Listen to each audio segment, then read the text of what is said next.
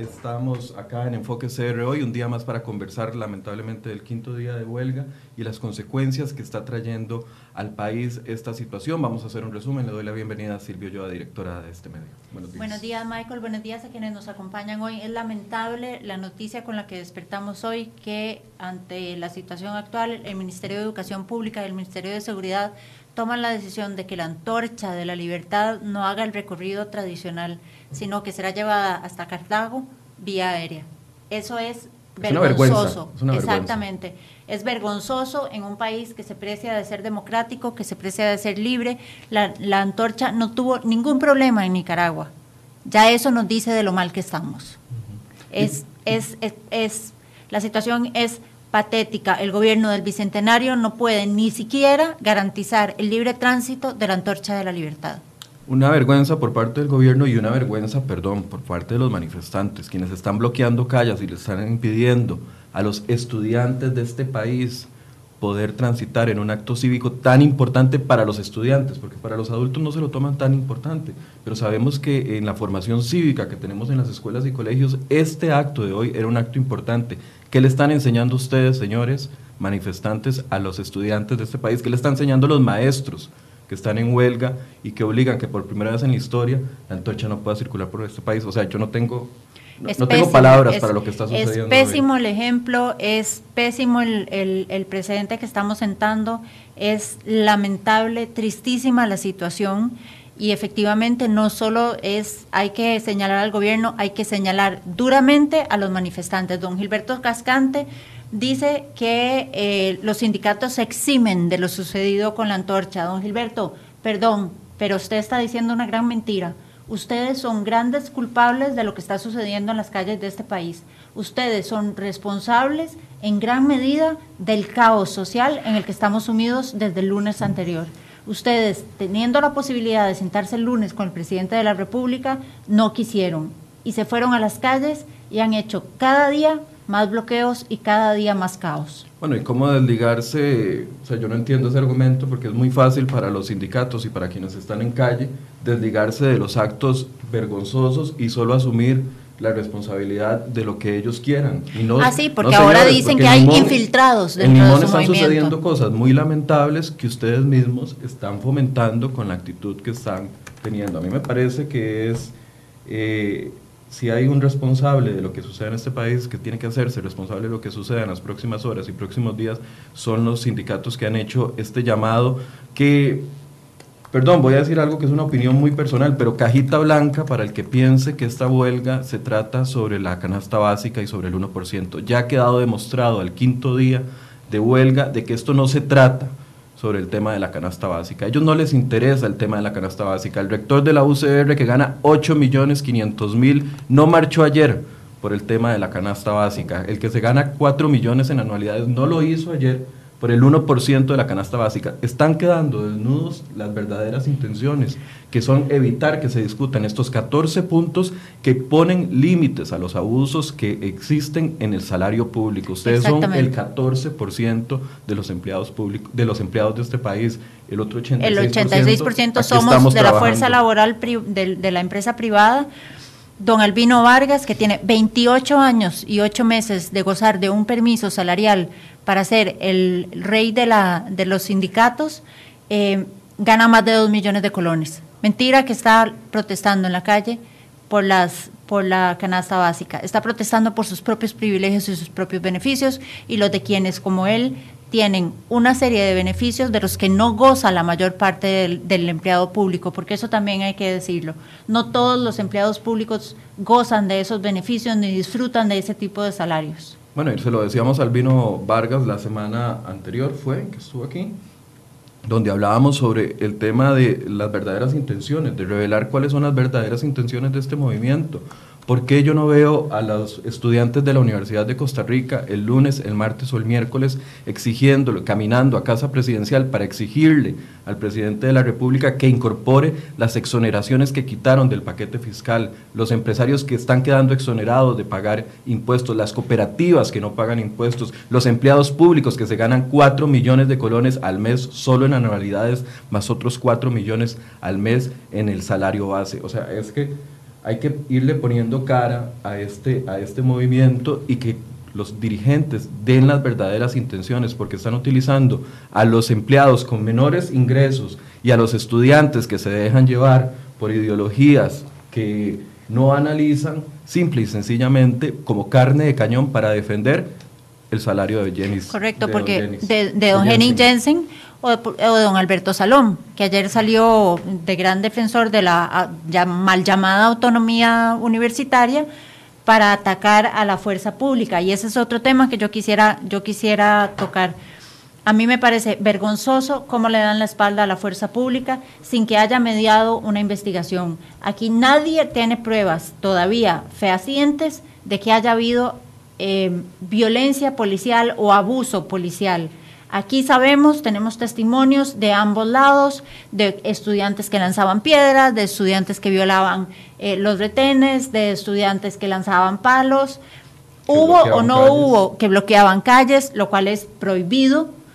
Y em, se toma una decisión un poco, creo yo, eh, ideológica del, del presidente de la República que sin pensarlo mucho se deja, se deja publicar un tuit donde sobrevalora la autonomía universitaria, que debemos decirlo, la autonomía universitaria lo que hace es garantizar autonomía a nivel de cátedra y a nivel administrativa, pero no quiere decir que la universidad es una república independiente donde sus habitantes puedan hacer lo que les dé la gana y violar la ley. Bueno, el mismo eh, Jensen lo dijo ayer en la conferencia de prensa en Casa Presidencial, que aceptaba que no existía extraterritorialidad en la Universidad de Costa Rica. y aún así sancionan a la fuerza pública. Y aún así la emprenden contra la fuerza pública. Yo lamento mucho que los 12.000, 13.000 oficiales de policía de este país que durante estos cinco días se han matado literalmente en las calles para poder mantener el orden, no reciban el espaldarazo que necesita que necesitan ante la ciudadanía por parte de las autoridades.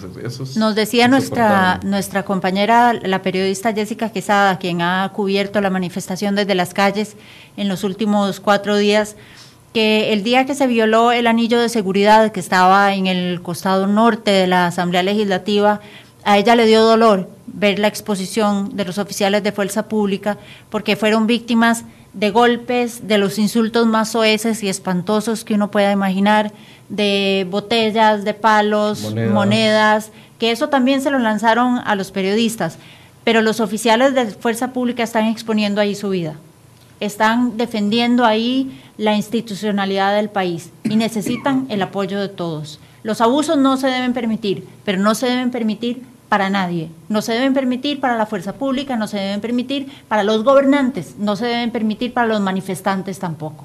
Y eso tenemos que tenerlo todos claros. Y vea qué irónico, Silvia, que hoy eh, conocemos de que ya Hacienda está comenzando, el Ministerio de Hacienda está comenzando a poner a la venta los, la, los bonos de deuda en el exterior el día de hoy para poder pagar los aguinaldos de los empleados públicos, para poder pagar los salarios de los empleados públicos que hoy están tirados a las calles y ni siquiera les importa cuáles van a ser las consecuencias a futuro, porque hoy el gobierno es el que tiene el problema, pero mañana puede ser el problema mucho más grande y de todos. El, problema nos afecta a todos, el problema es del gobierno, pero del gobierno en este momento, porque necesita saldar, eh, salir adelante con sus pagos, pero eso definitivamente que nos afecta a todos y nos va a tocar el bolsillo de todos. Ahora, ¿qué tasa de interés vamos a conseguir los bonos que estamos poniendo a la venta hoy en el extranjero cuando la gente de afuera ve hacia el país y ve la inseguridad? En la que nos encontramos en este momento, no solo inseguridad a nivel de violencia, el Nimón, por ejemplo, en, en Barranca, Punta Arenas, donde ayer veía a los colegas de NS11 entrevistando a turistas que vinieron a pasear a este país y que, no, y que pasaban 8, 10, 12, 14 horas pegados en una presa porque los manifestantes simple y sencillamente no los dejaban eh, pasar. Entonces, ¿qué, ¿qué imagen estamos dando incluso de seguridad de que inviertan en nuestro país? Bueno, y hablemos de la situación, la situación de bloqueos a esta hora. En Punta Arenas, en Barranca, hay 80 personas frente a Recope, un cierre total de la ruta 1. En Punta Arenas, pues en el puente del Estero, se encuentran 150 personas con el cierre total de la costanera. Cada dos horas piensan abrir 15 minutos Esa es la concesión que le, que le piensan hacer al pueblo. En Chomes, en Punta Arenas, frente a la estación de servicio San Gerardo, hay 50 personas con el cierre total de Ruta 1 en ese sector también. En Guanacaste, en Cañas, en el puente sobre el río Cañas, hay 70 personas provocando el cierre total de la ruta 1 a esa altura. Y en Buenos Aires, en el puente del Brujo, hay 150 personas y 15 vehículos con el cierre total de la carretera. En Casa Presidencial, frente a Casa Presidencial, hay 200 personas en espera del movimiento que salió hace más o menos eh, unos 20 minutos del Hospital México a bordo de 12 autobuses. Bien, esa es parte de la agenda que también tiene para hoy día los sindicatos. Han llamado una convocatoria para eso de las 10 de la mañana. Vamos a ver cuál va a ser la respuesta el día de hoy por parte de las autoridades y, verdaderamente ojalá que haya un respaldo, porque también en esta semana el gobierno ha pecado de silencio. Ha mantenido silencio, el ministro de Seguridad no ha dado declaraciones pero debo decir, debo decir que el Departamento de Comunicación del Ministerio de Seguridad ha sido lo más claro y lo más transparente que ha podido y nos ha dicho que tiene órdenes superiores de no hablar, que las órdenes vienen de arriba y que el ministro de Seguridad no debe hablar, sino que toda la información la va a manejar Casa Presidencial. Es decir, a don Michael Soto, un policía experimentado, un oficial experimentado, no lo dejan hablar. Es muy lamentable eso. Bueno, el día de hoy vamos a estarles dando algunos eh, adelantos desde los puntos donde van a estar ubicados nuestros periodistas para ver el avance de la manifestación y recordemos que también hay un foco importante en Cartago donde se va a realizar a partir de las 6 de la tarde el Consejo de Gobierno. Esperemos de que las personas que se vayan a manifestar lo hagan pacíficamente. Recuerden que ahí va a haber niños y jóvenes en el acto cívico y ojalá que esto no desencadene en un hecho lamentable como el que ya sucedió en Limón, donde falleció una persona durante los disturbios hace un par de noches. Así es. Y yo creo que vamos al tema, al tema de hoy. En días anteriores les comentamos el lamentable eh, resultado que tuvo nuestra colega y, amiga Maricruz Leiva tras una intervención eh, que le practicaron era aparentemente una liposucción que se realizó en los brazos, en la espalda y en el abdomen y eso le provocó, hasta donde sabemos, quemaduras o necrosis, que quiere decir que se le murió el tejido, en cerca del 80% de la piel de la espalda y el abdomen. Em, Sabemos que Maricruz está internada en el Hospital San Juan de Dios, ella se encuentra estable, sin embargo ha tenido que pasar varias veces por sala de cirugía, donde inclusive le tomaron unas biopsias para determinar si lo que tiene es que el tejido se le está muriendo o que el tejido está quemado. Tiene algo de infección, está cubierta con antibióticos, los médicos del San Juan de Dios, que son de lo mejor que hay en el país, la están tratando lo mejor que se puede, pero sin duda alguna tendrá secuelas para toda su vida eh, después de, que supere esto Dios mediante. Y para hablar de este tema nos acompaña el doctor Mauricio Guardia, fiscal del Colegio de Médicos y Cirujanos de Costa Rica. Bienvenido, don Mauricio. Muchas, gracias, por acompañarnos. mucho gusto.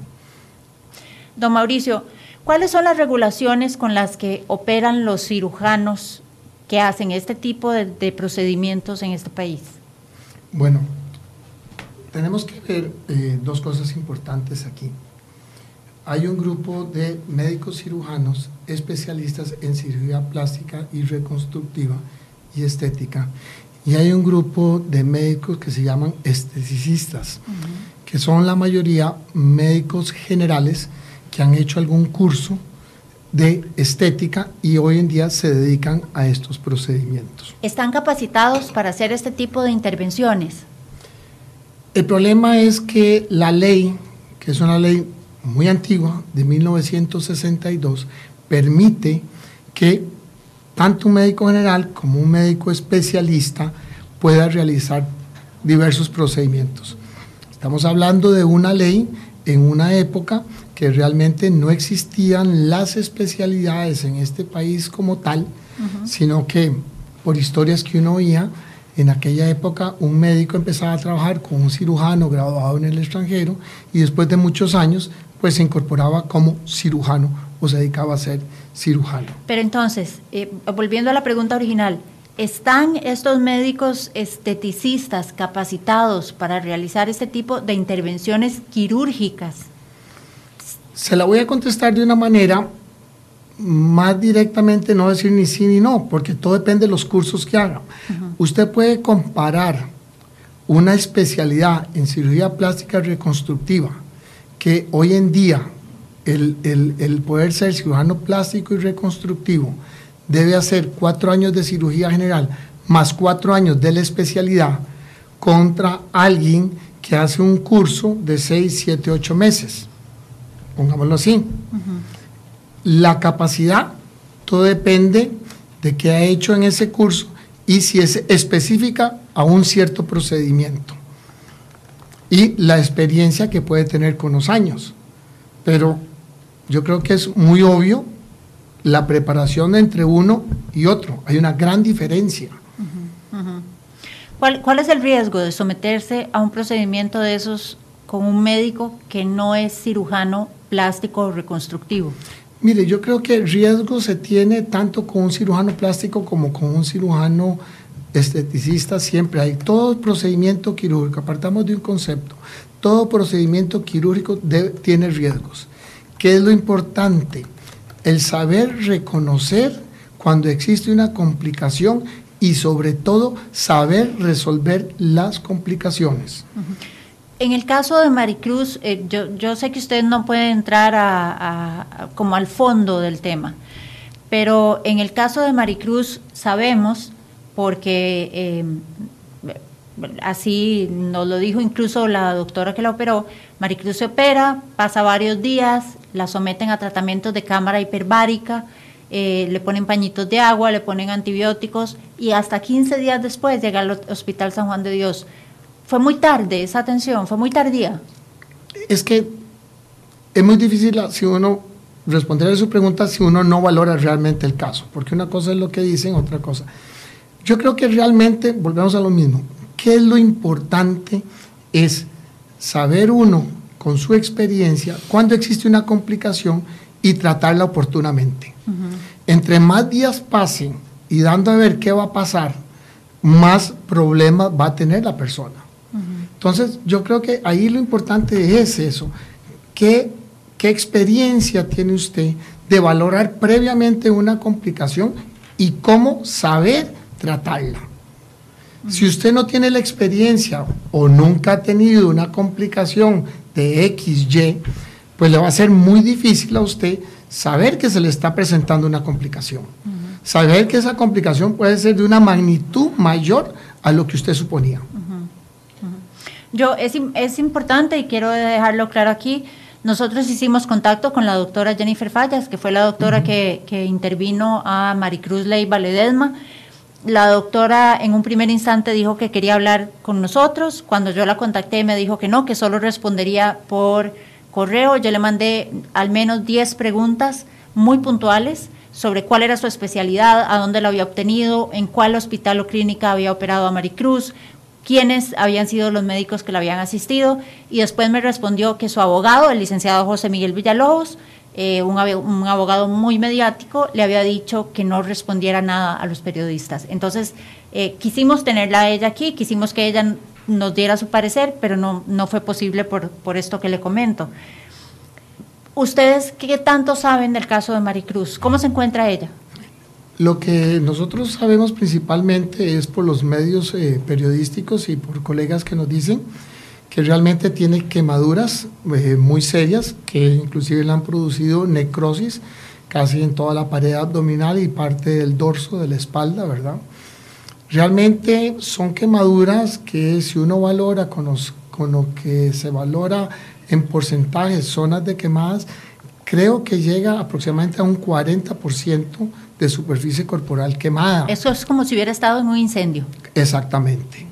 Y eso, pues, aunque está en una etapa estable en este momento, pues, son quemaduras muy amplias que me imagino que depende de la evolución, pues van a necesitar injertos importantes. Lo que pasa que con una zona tan quemada es difícil de a dónde sacar la piel propia para injertarla, ¿verdad? O sea, generalmente uno con una quemadura o cuando tiene uno de una pierna o una parte del brazo, pues realmente utiliza uno el dorso, utiliza el muslo o utiliza la parte abdominal para sacar los injertos. ella, una de las zonas que digamos donadoras más importantes, es la que está quemada en este momento. Entonces, me imagino que aquí tendrán que utilizar piel artificial, alguna otra eh, cuestión, pero todo depende de qué tan profunda sea y qué tanto pueda tener ella el proceso de regeneración por sí sola. Don Mauricio, ¿cuántas investigaciones tiene abiertas la Fiscalía del Colegio de Médicos con afiliados que han cometido algún tipo o que han sido denunciados por, el por cometer supuestamente algún tipo de proceso o procedimiento no adecuado? Realmente en este momento, por lo general manejamos cifras entre 8 9 al año, de que las que la gente pone la denuncia por negligencia. A médicos. A médicos. Realmente lo que nosotros manejamos a nivel de colegio son las denuncias por negligencia porque las denuncias por mala praxis generalmente las maneja el Ministerio Público. Nosotros, basados en el artículo 35 de, la, de la, del colegio, de la, de la parte de, Tribunal de Ética, de Ética Médica, el artículo 35 lo que manejamos es la parte de negligencia médica.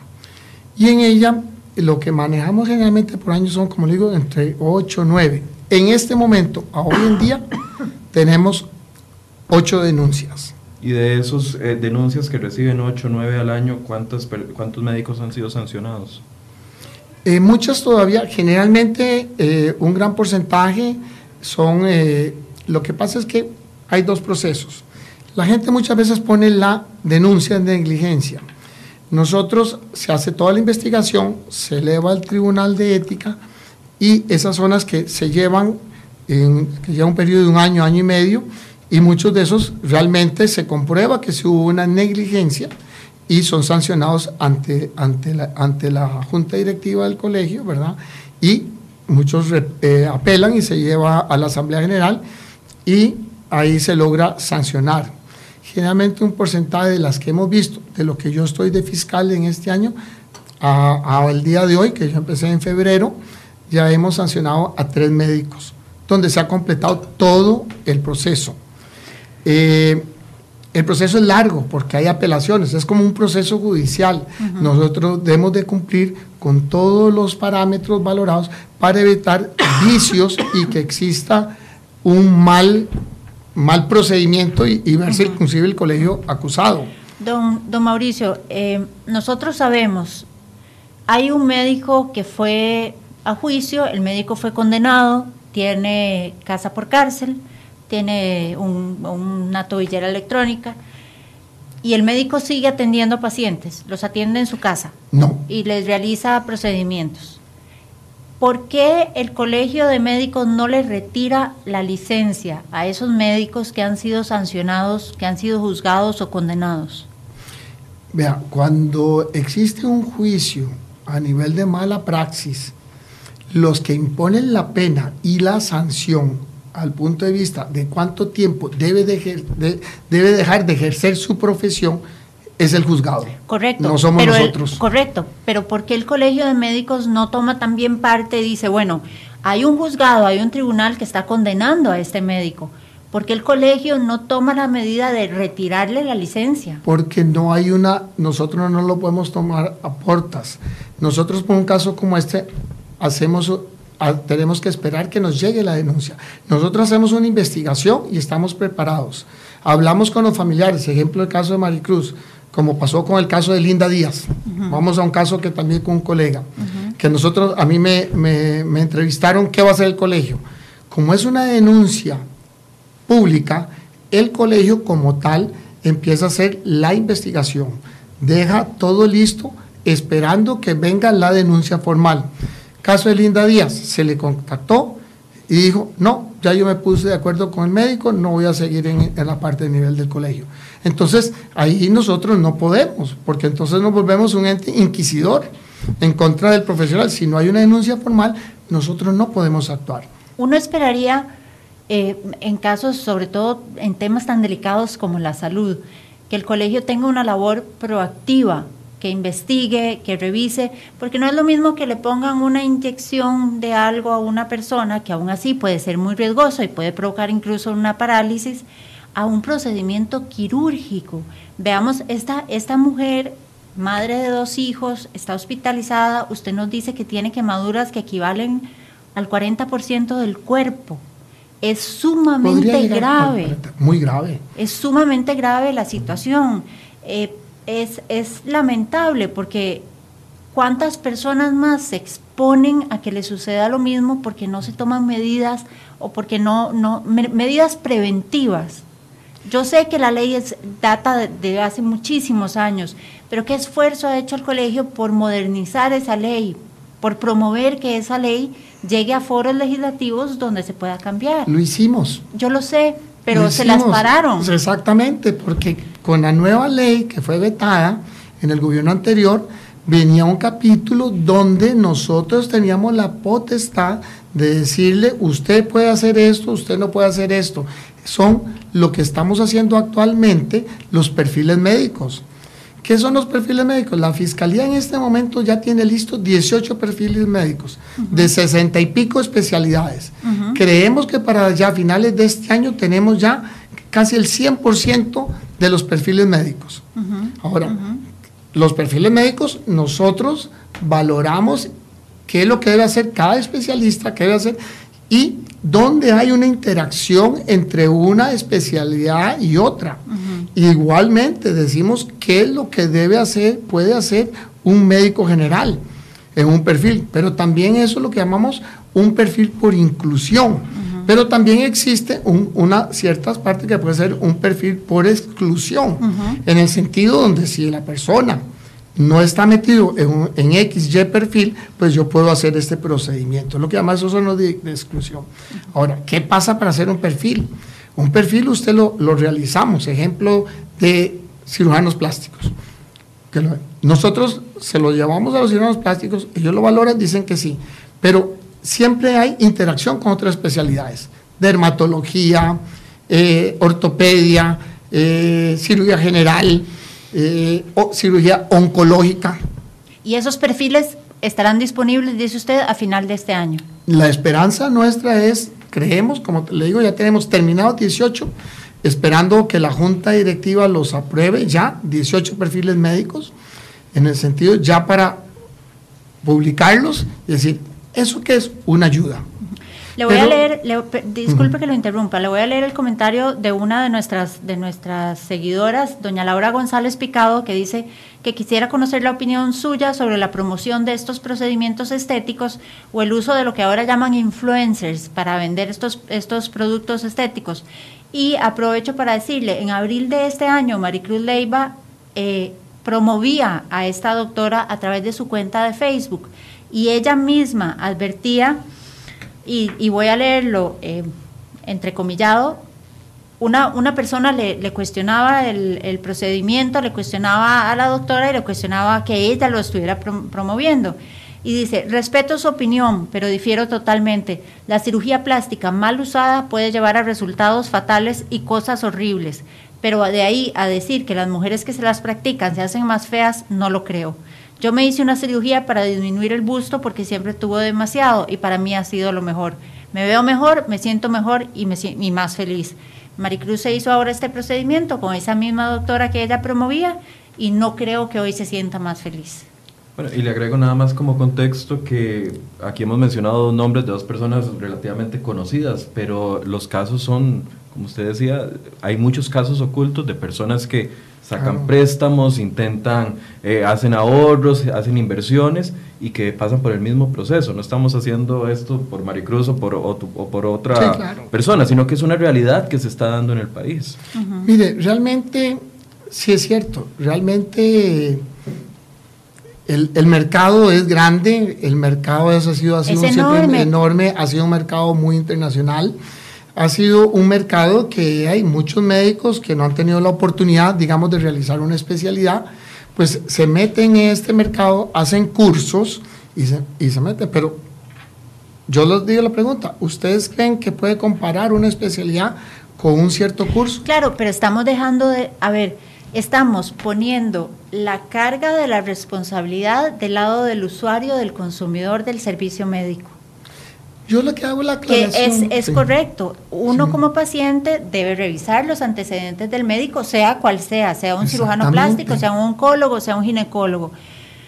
Pero, pero ahí es donde yo me cuestiono la labor del colegio en términos eh, de, prevención, porque no, usted y yo sabemos que no todos los pacientes tienen los cuidados, que, muchas veces se dejan llevar por, por el precio, por la fantasía, porque usted ve los perfiles de Facebook de esas clínicas estéticas y usted ve unas fotos de unas mujeres y unos hombres guapísimos, divinos, perfectos. Muchos son de folletos, ni siquiera son casos reales. No es el antes y después de lo que el médico que lo ofrece ha hecho. Pero no todo el mundo tiene el cuidado ni, ni toma las precauciones del caso. Entonces, ¿qué labor hace el colegio en ese sentido? Mire, qué dicho que usted me pregunta eso. La labor la estamos haciendo como yo estoy hoy aquí. Lo que le digo siempre a la gente, investigue. El colegio está siempre con las puertas abiertas. Usted llama a la fiscalía del colegio de médicos y dice, el médico fulano de tal, código tal, o el médico fulano de tal, ¿es especialista o no es especialista? ¿A qué número de teléfono pueden llamar? al del colegio de médicos. Al colegio de médicos, si lo, lo, refieren a la fiscalía o en la misma secretaría del colegio de médicos, le dice, él es un médico general. Ahora el colegio de médicos va a sacar una página, estamos montando toda una página para sacarla en Facebook, donde usted mismo puede investigar el nombre del médico, le sale la foto del médico si quiere, y le sale la especialidad que tiene, si es especialista o no es especialista.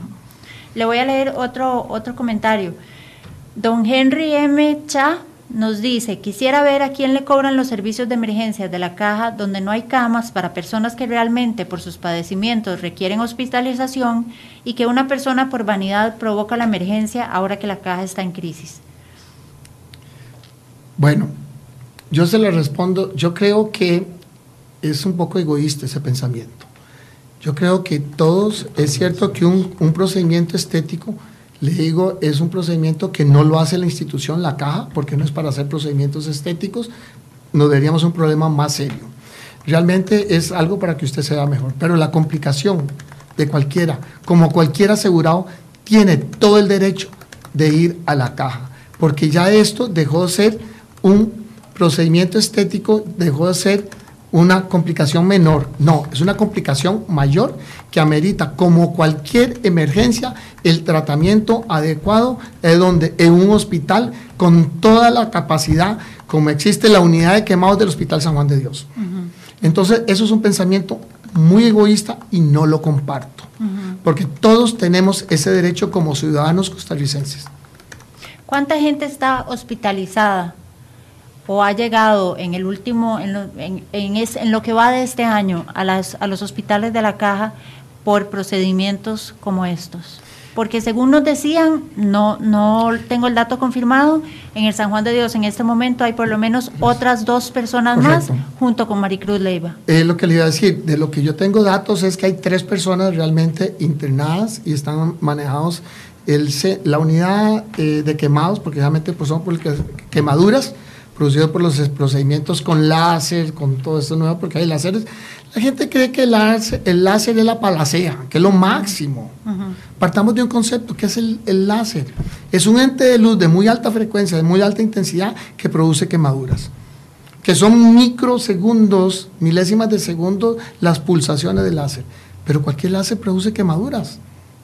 Inclusive dentro de mi especialidad nosotros usamos el láser en lo que se llama la fleboextracción para las varices. Y si usted no tiene el adecuado cuidado de separar la vena de la piel, pues le puede producir quemaduras muy serias. Entonces, gente piensa que es lo máximo y no es así. En buenas manos puede trabajar muy bien y pese a eso puede tener complicaciones, porque todos podemos tener complicaciones. Volviendo al tema de los controles o, de la labor del colegio de médicos, entonces es imposible, aunque una, un médico sea condenado, por los tribunales de justicia eliminarle o quitarle la licencia para ejercer? Si es, no, no, si es posible siempre y cuando exista la denuncia y exista el, el, por qué fue, porque entonces nosotros lo tratamos primero por negligencia. Entonces, si se comprueba que en la mala praxis hubo negligencia también, ahí sí el colegio actúa. Nosotros no podemos condenar a una persona por mala praxis, no nos lo permite la ley. Eso es los tribunales de justicia. ¿Qué tipo de sanciones tiene el Colegio de Médicos? ¿Cuáles son las sanciones que pueden establecer? Depende de la gravedad. Puede suspenderse la licencia uno, dos, tres años. Hasta tres años. Hasta tres, cuatro años. Creo que la ley dice, el, el, el reglamento dice hasta un, un, periodo hasta de seis años. Depende de la gravedad y, si ha sido repetitivo sus problemas o, o, no, ¿verdad? Porque generalmente se maneja mucho gente que, que han sido repetitivos. El doctor Guardia nos decía que si usted va a realizarse un procedimiento médico, cualquiera que este sea, sea quirúrgico, estético, eh, lo más recomendable es que consulte si el médico que se lo va a hacer es realmente eh, especializado en el área. Usted puede llamar al Colegio de Médicos. Los teléfonos son para que los anote 2210 2200 2210 2202. Le repito, 2210 22, 2210 2200 o 2210 2202 para que consulte antes de realizarse cualquier procedimiento. El de la Fiscalía es 2210 2263 también, Fiscalía Colegio. Correcto. Sí, es que todos los 2210 hasta el 60 casi pertenecen al colegio a sus distintas áreas, pero los dos principales son los de la eh, central telefónica, donde los refieren, o directamente al 2210, el 63, que es el de la Fiscalía. Una persona que siente que ha sido eh, mal, mal tratada o mal atendida por un médico que, que eh, ha pasado por un procedimiento vuelvo a tocar el caso de Maricruz porque es el más mediático, el más reciente, pero que le ha pasado una cosa así, puede ir directamente a la Fiscalía de la República a poner una denuncia. Sí, claro, porque estos son, ellos pueden poner la... Hay gente que usa dos mecanismos, tiene su abogado y le dice, vaya ponga la denuncia al colegio y vaya ponga la denuncia a la Fiscalía. La del colegio no la tratamos como mala praxis, repito, es por negligencia, y, y entonces la hacen para que en la investigación del Colegio de Médicos a ver qué, otras cosas se pueden sacar para meterlos en la otra denuncia. Entonces, hacen eso y después no les interesa seguir con la denuncia del Colegio de Médicos, sino que se van ya a, la, parte, vía penal. A la vía penal. Entonces, eh, muchas veces nos vemos en esos casos. Entonces, ya hacemos toda la investigación, todo el estudio, se llama a la persona, mire, eh, quiere venir eh, a continuar. No, no, lo tengo en la vía penal. ¿Qué nos queda a nosotros?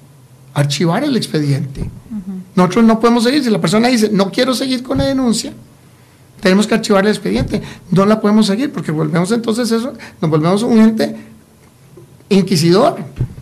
Y si ah. no hay alguien que nos diga, no quiero seguir con la denuncia porque la tengo en la vía penal, hasta ahí llegamos nosotros. A pesar de que el colegio sepa que existe una denuncia por la vía penal, el colegio no puede seguir con una denuncia de oficio, digamos. Nosotros hacemos la investigación preliminar de oficio, como en este caso. Lo que hacemos es después llamar a, o a visitar al, paciente o llamarlo o a los familiares decirle, vengan, pónganla, quieren seguir con este caso, quieren seguir con este anuncio. Y muchos dicen, no. Entonces ya no podemos. Porque entonces nos veníamos inclusive el día de mañana acusados por el abogado del médico de que nosotros somos lo estamos persiguiendo, lo estamos haciéndole la vida imposible, no podemos hacer eso. Don Mauricio, el hecho de que existan, como usted nos lo confirmaba hace algunos minutos, tres personas internadas en un, tras un posoperatorio en tema de, de cirugías estéticas, ¿qué le dice a usted? ¿Dónde usted ve que está fallando el proceso? Mire, el proceso, porque si nosotros sacamos, y ustedes no me preguntaron esto, pero en este momento de las ocho denuncias tenemos cuatro con, con cirujanos plásticos y cuatro con cirujanos estéticos en este momento. Antes todos son cirujanos inscritos ante el colegio no, médico. Bueno, es, eh, médicos cirujanos, especialistas y médicos generales que hacen cirugía estética. Eh, realmente en este momento, porque en redes sociales anteriores se leía que, inclusive el licenciado Villalobos decía, la mayoría de las complicaciones son de cirujanos, eh, cirujanos plásticos. Mientras lo que pasa es que yo creo que la parte de los cirujanos, de los esteticistas, ha ido como queriendo hacer mayores procedimientos de mayor complejidad y esto ha llevado a que tenga mayor, entre más cirugías hagan, mayor complejidad, más, más este, complicaciones puede llegar a tener.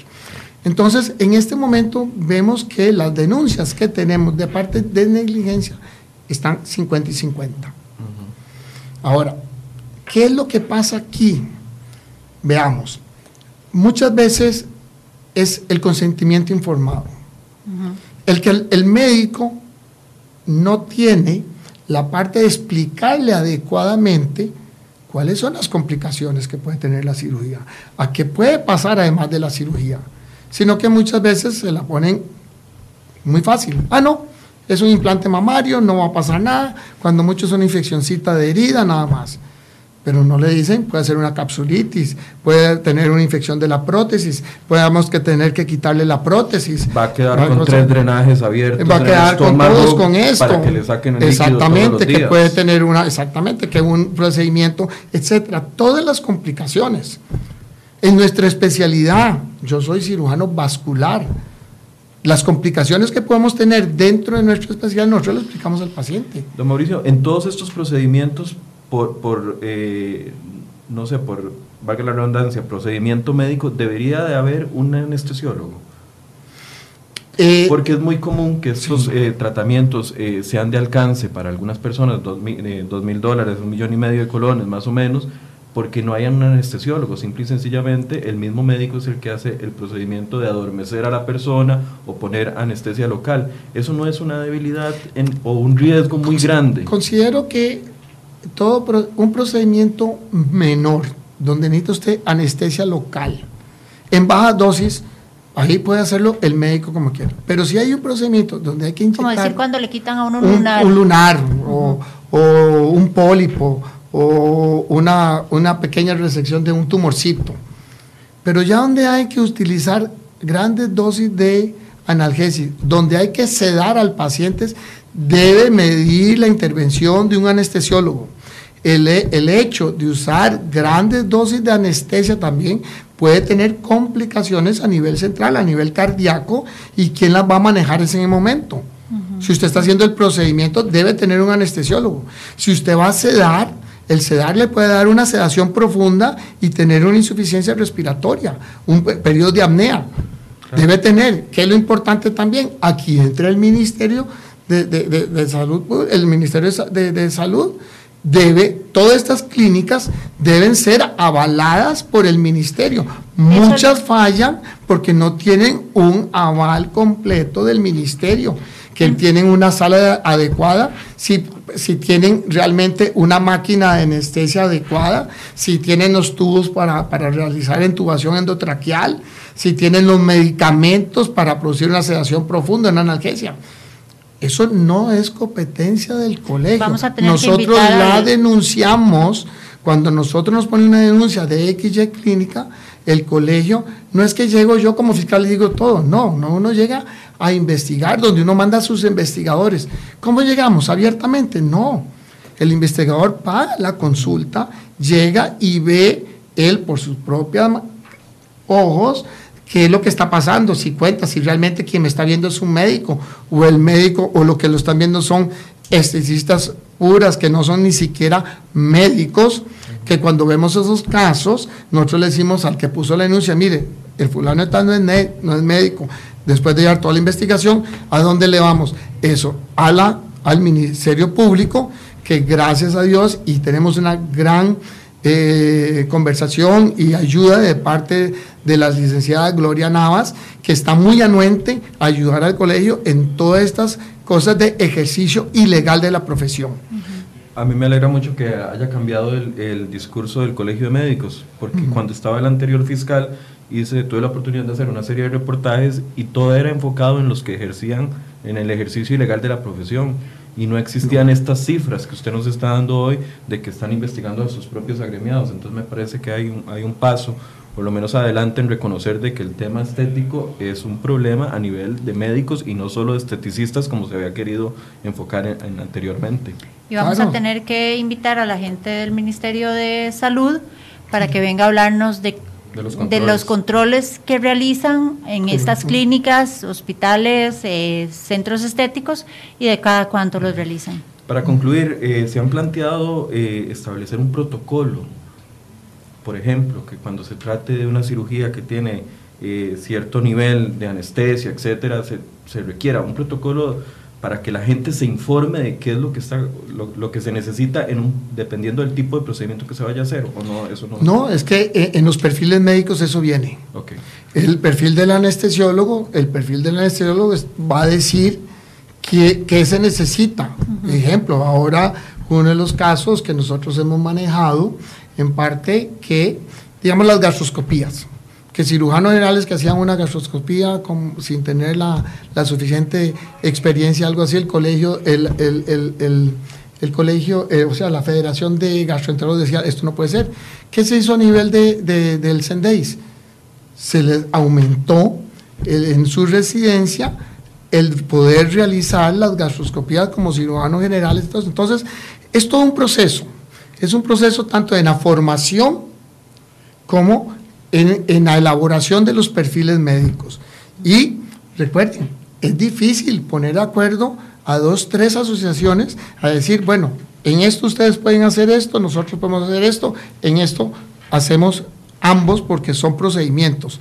No podemos ser egoístas de decir solo esto le corresponde a fulano, solo esto. No, son, considero, recuerden, y yo siempre lo he dicho como fiscal del colegio, el pilar del especialista y el pilar de la seguridad social es el médico general.